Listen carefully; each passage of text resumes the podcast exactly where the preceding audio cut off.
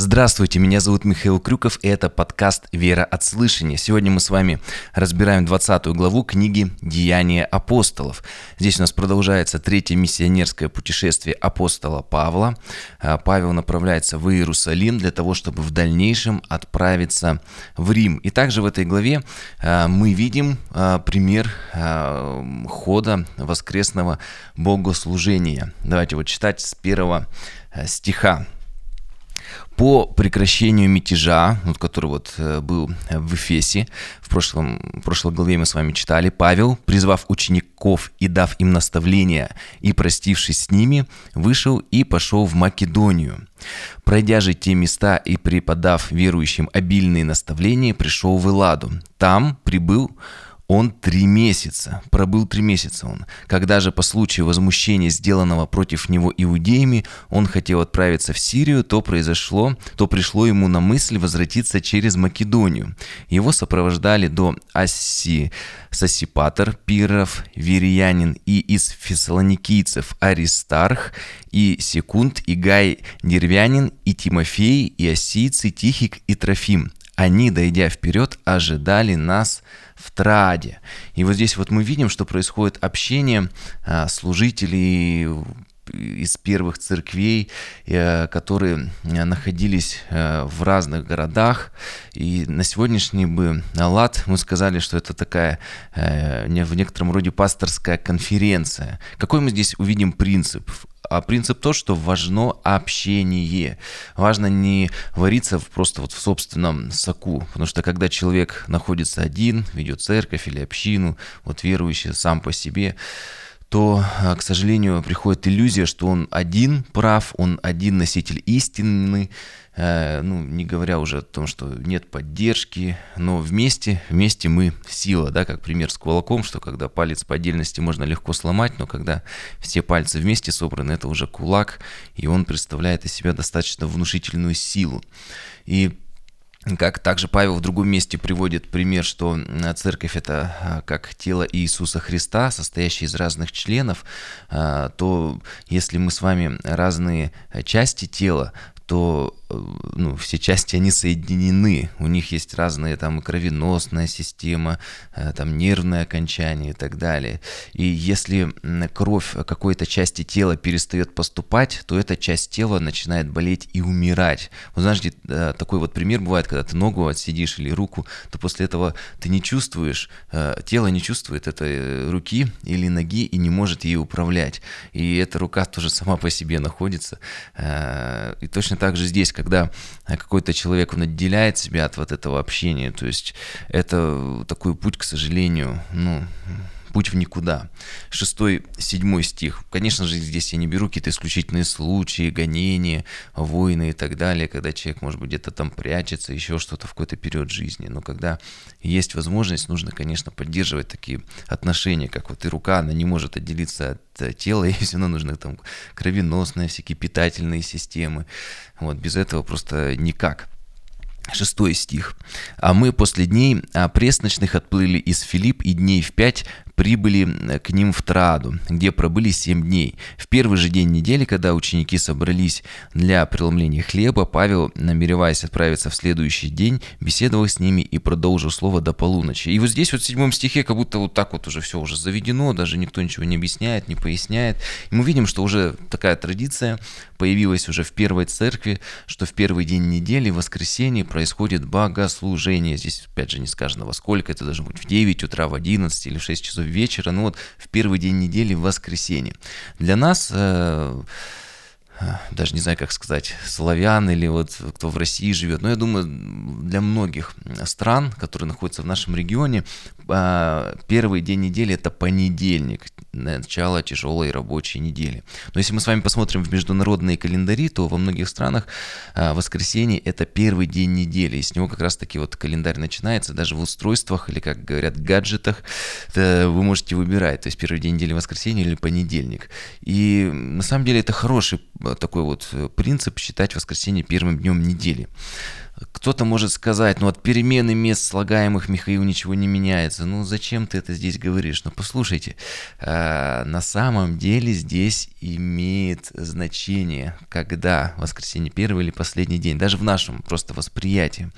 Э, потому что, как в Библии написано, в начале было слово. И вот смотрите, либо ты начинаешь свою неделю, свой такой отрезок какой-то жизни, и пришел в церковь, помолился, подумал о чем-то, с кем-то посоветовался, и уже оставшиеся дни дни, ты уже живешь в этом плане, продолжаешь вот молиться, уже действовать по какому-то плану. Может быть, не все у тебя получится, где-то ты оступишься, но у тебя, по крайней мере, есть какая-то цель, ты уже помолился за неделю, и у тебя все так, так скажем, уже определенные какие-то духовные рельсы есть, по которым ты стараешься ехать. А когда у тебя духовный день в конце недели, даже чисто психологически, то ты можешь столько всего наделать и просто к воскресенью прийти уже во многих сферах в руинах, и остается только каяться и горевать. Поэтому такой принцип, что перед любым делом важно а, сначала помолиться, подумать. И даже воскресный день, без разницы, где он там в календаре находится, но хорошо не только подводить начало, как бы не только подводить итоги недели, о чем ты можешь сожалеть или чему-то радоваться, но также и думать наперед, а как эта неделя пройдет, и просить у Господа благословение. И, как мы с вами помним по Ветхому Завету, конечно, центр собрания, это был, была суббота, и вот здесь вот мы встречаем, что в первый день недели воскресенья они собирались. И эта традиция еженедельного собрания, она встречается уже в первых веках, веках, об этом пишут многие служители первых веков, например, самый такой один из первых это Иустин, философ, и здесь мы видим уже в примере вот в Новом Завете о том, что воскресенье это день как раз для богослужения. Просто если кто-то спросит, а почему именно воскресенье и зачем, а вот мы видим, что раз в неделю по воскресеньям проходит собрание. И вот продолжим читать. В первый же день недели, а, когда Ученики собрались для преломления хлеба, еще один принцип, да, что там причастие совершалось.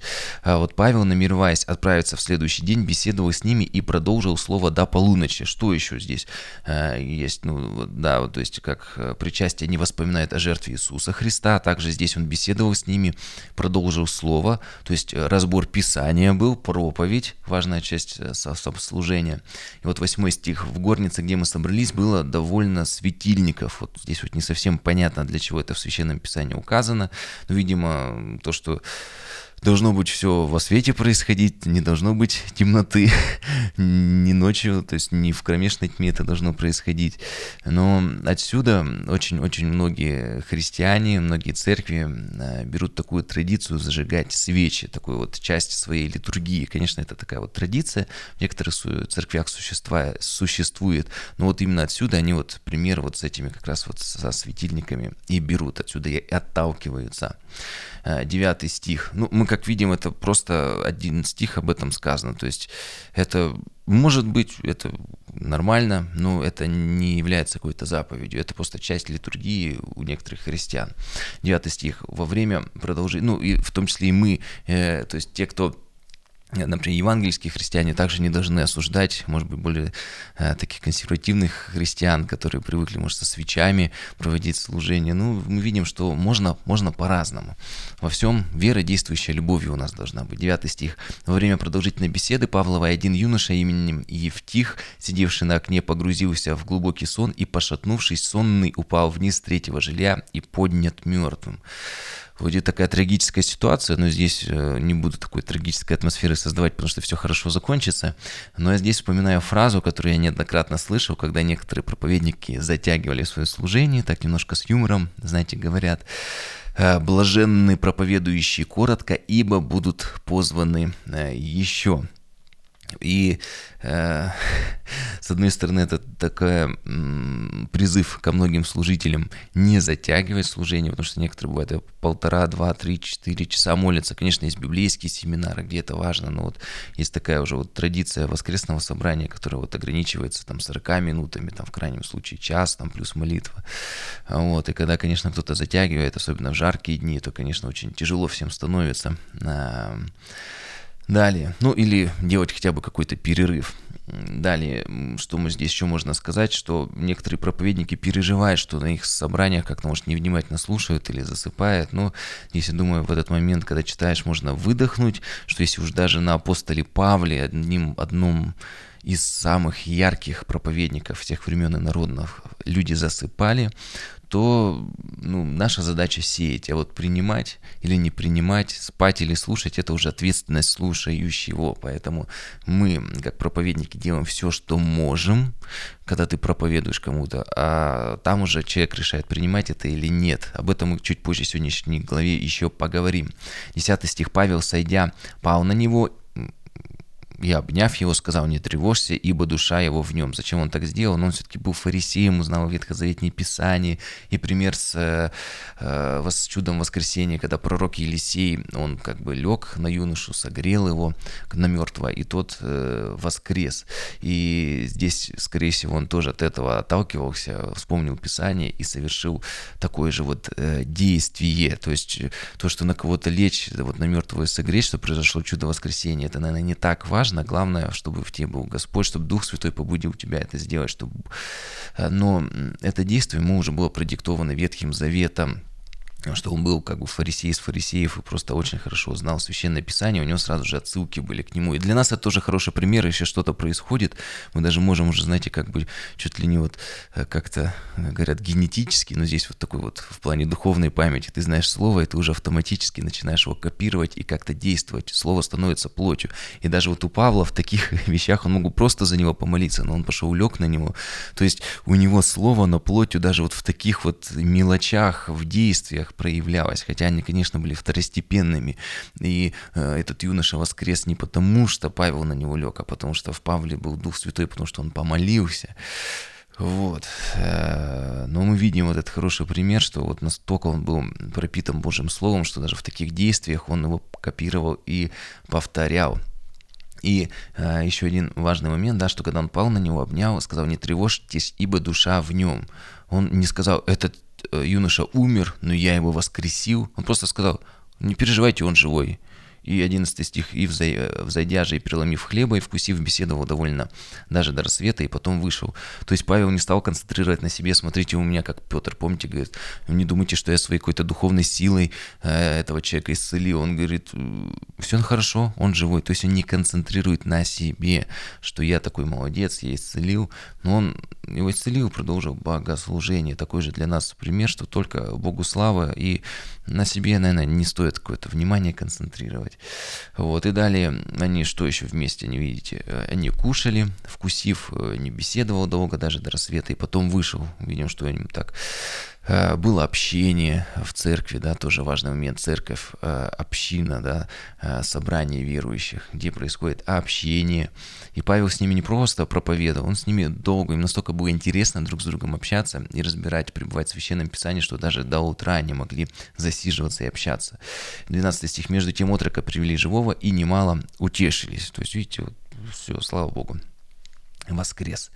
И здесь вот заканчивает у нас описание богослужения. И вот э, в 13 стихе продолжается вот путешествие мы пошли вперед на корабль и поплыли в Ас, чтобы взять оттуда Павла, ибо он так приказал нам, намереваясь сам идти пешком. Даже видите, Павел а, намеревается не более быстро как-то куда-то добраться, но 14 стих, когда же он сошелся с нами в Асе, то взяв его, мы прибыли в Метилину. А, то есть для Павла было важно еще какие-то церкви навести, где-то служить, проповедовать, поддерживать. 15 стих. И отплыв оттуда, в следующий день мы остановились против Хиоса, а на другой – пристали к Самосу и, побыв э, в Трагилии, в следующий день прибыли в Мелит, ибо Павлу рассудилось миновать Эфес, чтобы, вот смотрите, Павел, ну, решил миновать Эфес, чтобы не замедлить ему в Асии, потому что он посещ... поспешал Павел спешился, если можно, в день Пятидесятницы быть в Иерусалиме. То есть, смотрите, если можно. То есть, Павел, с одной стороны, он как иудей должен быть, как любой мужчина, три раза в год на празднике, но он уже э, принявший Мессию, он уже по Новому Завету живет, и он для него таком даже внутри вроде бы еще есть приоритеты Ветхого Завета. Он говорит, если можно, то есть не сто процентов, то приду на этот праздник. Но даже если не успею, то есть он допускает такую возможность, э, чтобы не прийти. Но если бы он был бы стопроцентно фарисеем, он бы, конечно, бы приоритет был для него именно прийти э, на этот праздник. И вот 17 стих из Мелита же, послав в Эфес, он призвал пресвитеров церкви. Да, у него нет времени общаться с церковью, он торопится, но он посылает за старейшинами, за служителями и говорит, приходите, нужно мне с вами пообщаться. А, торопится, не может заехать. Но вот этот вот принцип, то, что я уже говорил, тело Иисуса Христа, есть общение. Он говорит, я к вам не могу, но вы хоть ненадолго придите, пообщаемся. И для него, мы видим, для Павла очень важно общение. Не просто прийти и дать какую-то проповедь. Он не может прийти, не может дать проповедь, не может разбирать слово, но для него важно общение. Даже если он не сможет проповедовать церкви, зовет служителей церкви и общается с ними, не замыкается на себе. Вот эта вот поддержка, быть Э, со всеми в такой вот связи. Э, и вот здесь у него прощальная речь у Павла, потому что в дальнейшем будем читать, что у него будет уже такое заключение, в дальнейшем мученическая смерть, когда он прибудет в Иерусалим. Это заключение около пяти лет будет продолжаться. Э, и в 18 стихе вот как раз идет пояснение этого. «И когда они пришли к нему, он сказал им, вы знаете, как из первого дня, в который пришел в Асию, все время был с вами, работая Господу со всяким смиренномудрием и многими слезами среди искушений, приключавшихся мне по злоумышлениям иудеев, как я не пропустил ничего э, полезного, о чем вам не проповедовал бы и чему не учил бы вас всенародно и по домам. Вот еще принцип да, служения, что он учит всенародно, то есть в церкви есть собрание, богослужение по воскресеньям и по домам. По-разному называют домашки, домашние группы, служение по домам, да, то есть важный момент, чтобы не только в воскресенье слово разбирать и молиться, но также и э, дома мы должны также пребывать в слове, молиться, разбирать слово, собираться с другими верующими, то есть не только воскресенье – это центр служения, центр духовной жизни, но также и дома, и братьям хорошо вместе собираться с сестрами, всем верующим, общаться, молиться. Вот 21 стих. «Возвещая иудеям и эллинам покаяние пред Господом и веру в Господа нашего Иисуса Христа». Вот этот вот, да, вот принцип, что он делал. Он возвещал всем покаяние и веру.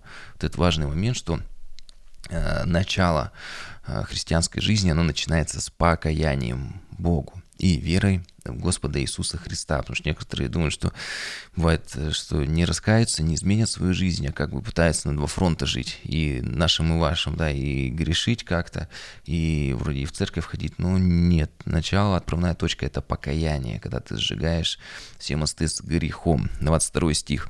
«И вот ныне я по влечению Духа еду, иду в Иерусалим, не зная, что там встретится со мной. Только Дух Святой по всем городам свидетельствует, говоря, что узы и скорби ждут меня». То есть Дух Святой не просто говорит, во мне свидетельствует время молитвы по городам. То есть мы видим, что тогда пророческий дух очень сильно, вот этот дар действовал.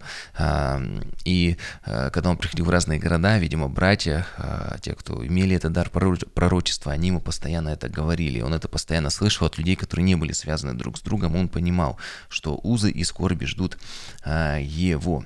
Что еще важно сказать, что Христос, он добровольно пошел на свою голговскую крестную смерть. Это не то, что его перед фактом кто-то поставил. Точно так же Павел идет э, в Иерусалим, он уже понимает, что там не все так гладко произойдет, и, скорее всего, это уже будет завершение его земного служения, земной жизни. Но это и есть как бы духовный подвиг его, а, веру он сохранил течение, совершил, как пишет, потому что, несмотря на то, что он понимал, что это уже билет в один конец, он все равно туда идет добровольно, как агнец на заклании. Поэтому он говорит, подражайте мне, как Иисусу Христу. Даже в смерти и в мученической смерти он был, он подражал Иисусу Христу. 24 стих. «Но я ни на что не взираю и не дорожу своей жизнью, только бы с радостью совершить поприще мое и служение, которое я принял от Господа Иисуса, проповедовать Евангелие благодати Божьей. И этот принцип, который еще Иисус Христос в 9 главе Евангелия от Луки сказал, кто хочет жизнь свою сберечь, тот потеряет ее, а кто потеряет жизнь свою ради меня, тот сбережет ее. Мы об этом уже как-то говорили в прошлых выпусках.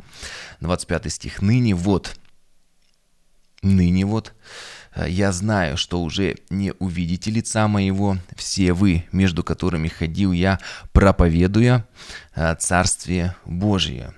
И он говорит, ну дальше уж как-то сами. Важный еще момент, что церковь не зиждется на одном человеке. Супергерои, суперслужители. Основание церкви Христос. Верующие часть его тела. И когда Павел или любой другой яркий такой служитель уходит к Богу, тело Иисуса Христа не остается изувеченным то есть тело не остается калекой каким-то, то есть Иисус не становится таким вот, его, его тело, церковь каким-то духовным инвалидом.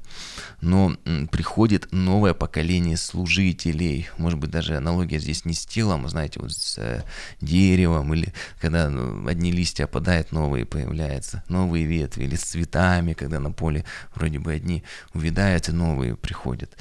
Поэтому Э, наш, наше служение заканчивается, но приходят новые служители, которые эту эстафетную палочку подбирают и идут и еще больше плода приносят. Но об этом мы тоже говорили в прошлых выпусках, 26 стих. «Посему свидетельство, свидетельствую вам в нынешний день, что я чист от крови всех, от крови всех, ибо я не упускал возможность вам всю волю Божью». Он не упускал возможности возвещать всю волю Божию им.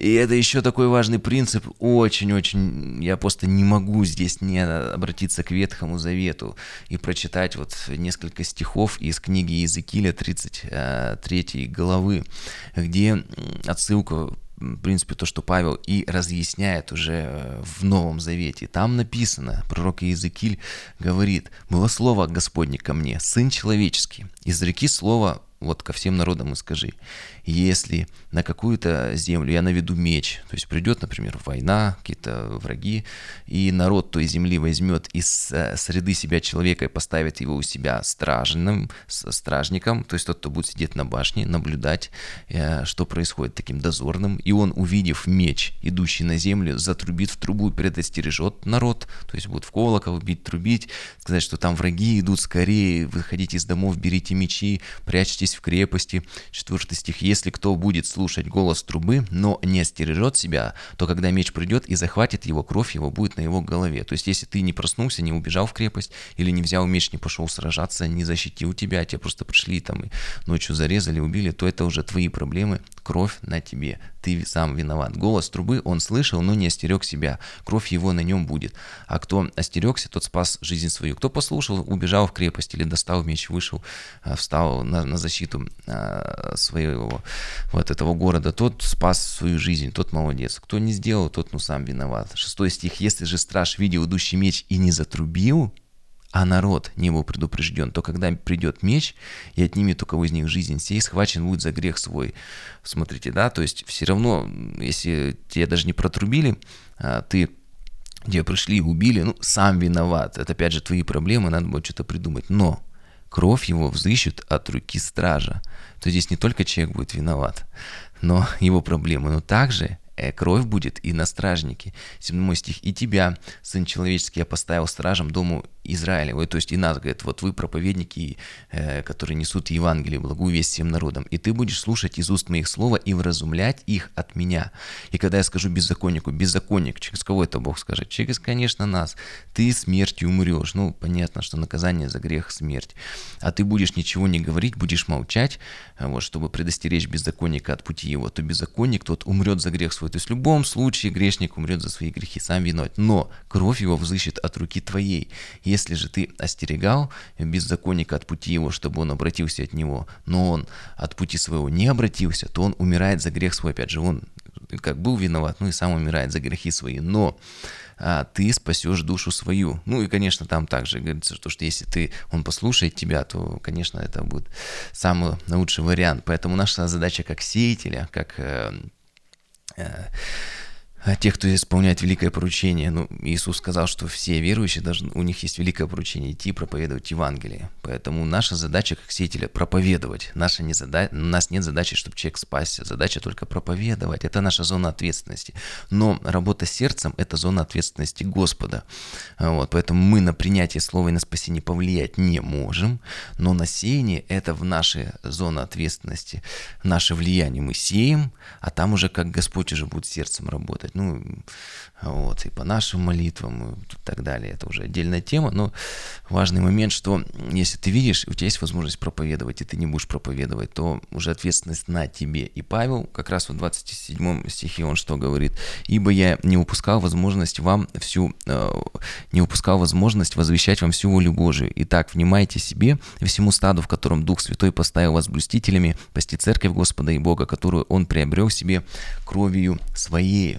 И вот здесь «внимайте себе» — это вот слово греческое означает как обращать внимание, посвящать, ну и, или э, целиком посвящать себя или быть поглощенным. И он говорит, э, внимайте, то есть посвящайте э, себе и всему стаду.